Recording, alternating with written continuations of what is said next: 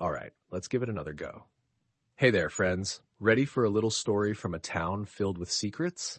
Imagine this. Nestled in the heart of a charming village, there's a fellow named Big Joe. Now, Big Joe isn't your ordinary bloke. He's built like a brick wall, and his curiosity?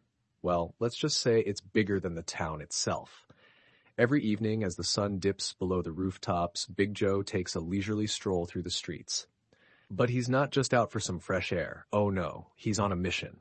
A mission to uncover every hidden gem and juicy tidbit this town has to offer.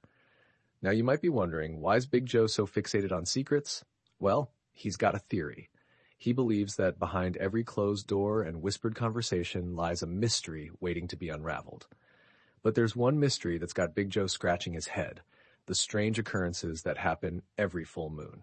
Folks talk of eerie sounds, shadowy figures, and mysterious symbols etched into the ground. It's enough to send shivers down your spine. So, what's a fellow like Big Joe to do? Well, he's not one to back down from a challenge.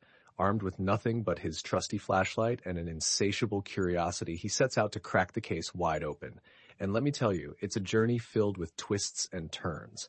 Along the way, Big Joe discovers more than just the town's secrets. He discovers bravery he never knew he had and a determination that could move mountains. So, the next time you're strolling through town and you catch a glimpse of a burly figure with a glint in his eye, just remember, he might just be on the hunt for the next big mystery.